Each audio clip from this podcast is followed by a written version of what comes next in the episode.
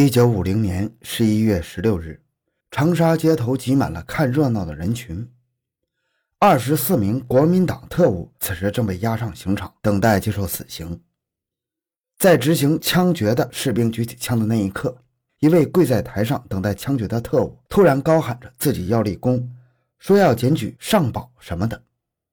于是军警便将他暂时压了下去。这名叫做彭祖清的犯人在下了刑场之后。一直处于神志不清的状态。医生在检查之后告诉公安干警，他只不过是受到了刺激，只要在医院里接受几天治疗就没有关系了。于是警方把他带到附近的医院，为了防止他的同伙前来解救或者杀人灭口，长沙警方在彭祖清的病房边上安排了多名看守。不过在当天晚上，负责站岗的战士在换岗的时候稍稍耽误了几分钟的时间，在他们返回的时候。发现彭祖清已经被人用匕首杀害了。长沙警方当即对此案展开了调查，一起案中案也渐渐拉开了帷幕。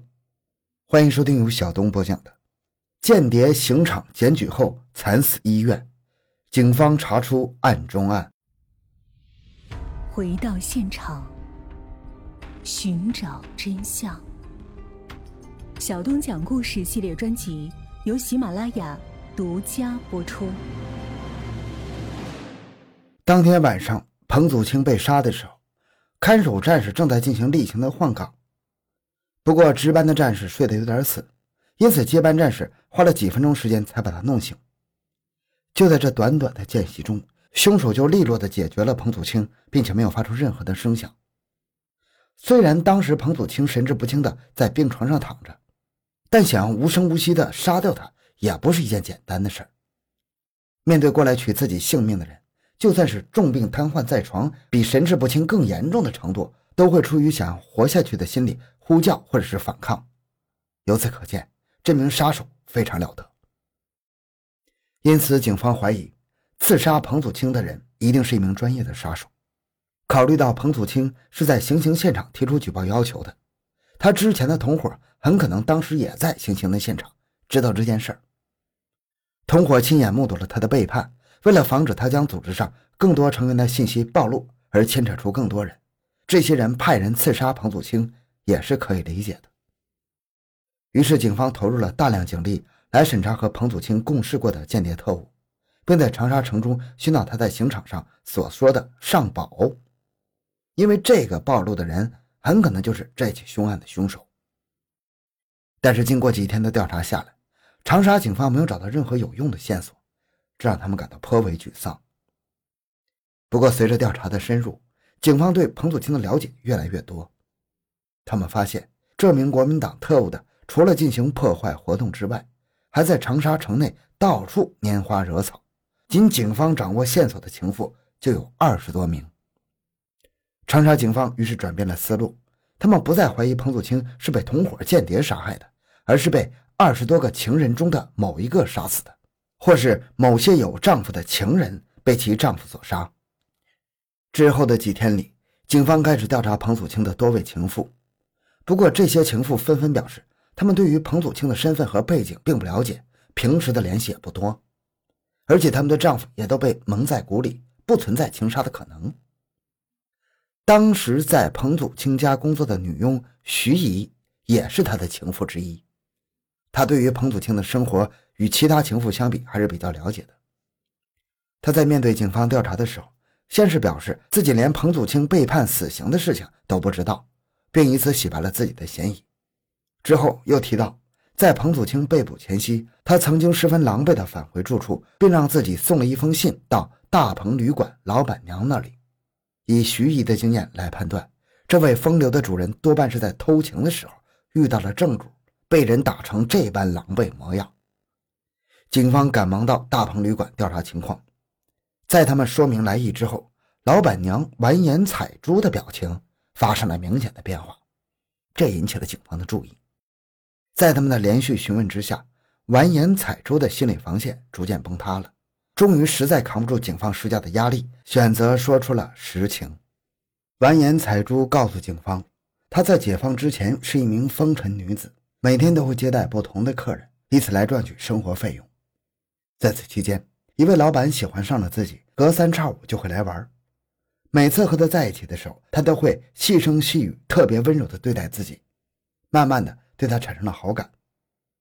后来，这位老板言必开为完颜采珠赎了身。这时，完颜采珠才知道，这位老板是大鹏旅馆的主人，而自己也就摇身一变，从一名风尘女子变成了老板娘。当年年初，有一次，彭祖清来店里落脚，恰好严必开并不在家。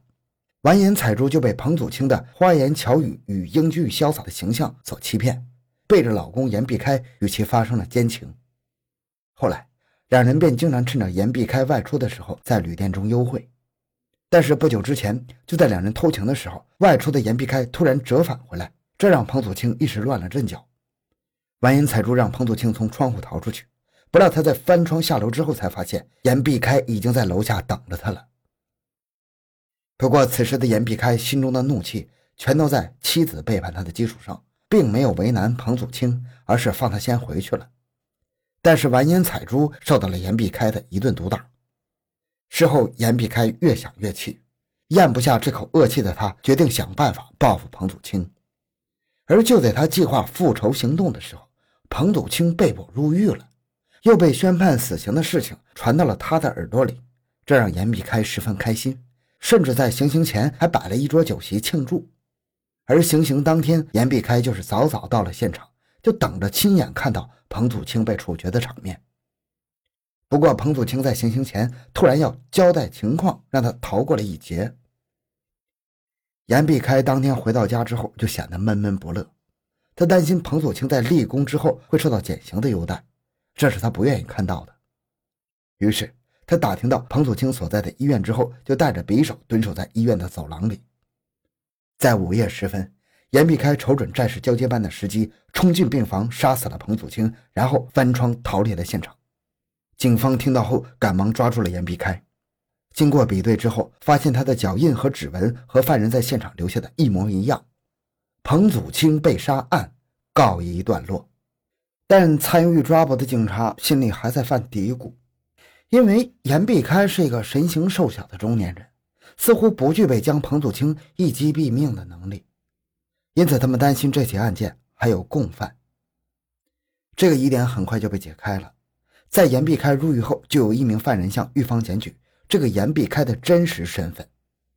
其实他是几年前在洞庭湖一带犯案无数的著名胡匪，由于其心狠手辣，杀人只用一刀，而得了个“一刀切”的外号。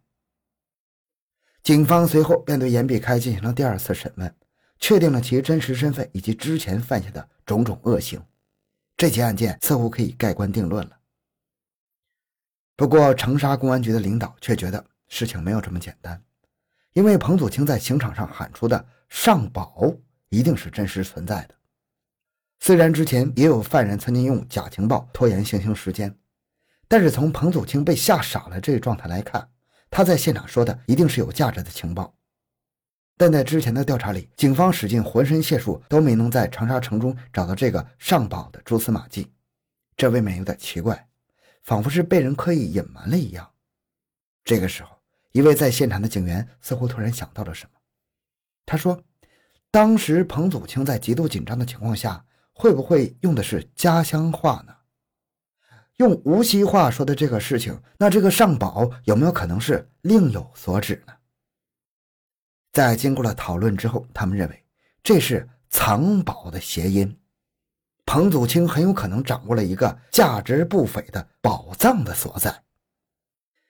当时办案的警员本来就对严必开的杀人动机颇为怀疑，此刻听到宝藏，又联想到他胡匪的身份，他们觉得。彭祖清一定是掌握了严必开的藏宝机密，才杀人灭口的。于是，一行人兵分两路，一队人在监狱中审问严必开。不过，这个老江湖表现得十分顽固，始终不愿意交代和宝藏相关的事情，只是一口咬定，因为彭祖清与自己的老婆偷腥的事情，才对他痛下杀手。另一队去大鹏旅店，开始审问完颜彩珠。完颜彩珠一开始坚称自己什么都不知道。警方在旅馆中也确实没找到什么宝藏。就在他们准备离开的时候，旅馆墙上的一幅画引起了警员们的注意。他们在画作的题款时发现，这幅画是彭祖清的作品，而落款是一九四九年。这说明完颜彩珠在之前的调查中说了谎，他和彭祖清之间的奸情已经持续了很长一段时间了。于是，警方当场戳穿了完颜彩珠的谎言，而这位老板娘也只好道出了事情的原委。原来，在一九三八年的时候，严碧开和完颜彩珠就来到了长沙，盘下了这间旅馆落脚。他们在翻修房屋的时候，在地下挖出了一个大箱子，里面装满了金银珠宝。其发出的光亮几乎照得人睁不开眼睛。那时候和严碧开一同发现珠宝的还有两名帮忙的工人，在他们愣神的功夫，严碧开抄起身边的铁锹，从后面偷袭，把他们两人残忍的杀害。之后，他和完颜彩珠一起将两人的尸体埋进事先挖好的大坑里。当时严碧开手里还有不少当土匪时抢来的钱，因此他并没有动这些财物，而是将其分装了四个小箱子埋进地下。后来，完颜彩珠在店里勾搭上了彭祖清，两个人在浓情蜜意之余也会说些悄悄话。结果，完颜彩珠不小心就把这宝藏的秘密说出来了。他看出彭祖清对这个消息非常关心，联想到其中统特务的身份，这不由得让完颜彩珠感到忧虑。他担心彭祖清会联系其他人前来抢夺，而其心事重重的样子被严碧开看破了。在严碧开的逼问之下，完颜彩珠把实话说了出来。严碧开思索片刻之后，就设置了仙人跳的陷阱，而那次出门后的折返就是故意的。他认为，只要自己抓住了彭祖清的把柄，就算是把自己捅出去，也可以说彭祖清在陷害自己，自己不知道宝藏的下落。不料，彭祖清很快被公安机关所逮捕了。严碧开很担心他会把自己供出去，不过一直到行刑前夜都没有公安机关找他调查情况。他觉得万事大吉了，谁料到在行刑当天，庞祖清居然在刑场上说出了藏宝的事情，这让严碧开担心不已。最终决定深夜潜入医院将其刺死。后来，警方在完颜彩珠的指引下找到了这批财物，经专家鉴定，这些财物应该是明末贵族逃难时埋下的东西，他们本想躲过战争后再回来寻找。但不知道为何没回来，这批文物便一直埋藏了三百多年。至此，这起案件才终于真相大白，严碧开和完颜彩珠也受到了应有的惩罚，而那批财物中的部分物件则成了长沙当地博物馆的藏品，这也算是一个意外收获吧。好，今天内容就到这里，小东的个人微信号六五七六二六六，感谢您的收听，咱们下期再见。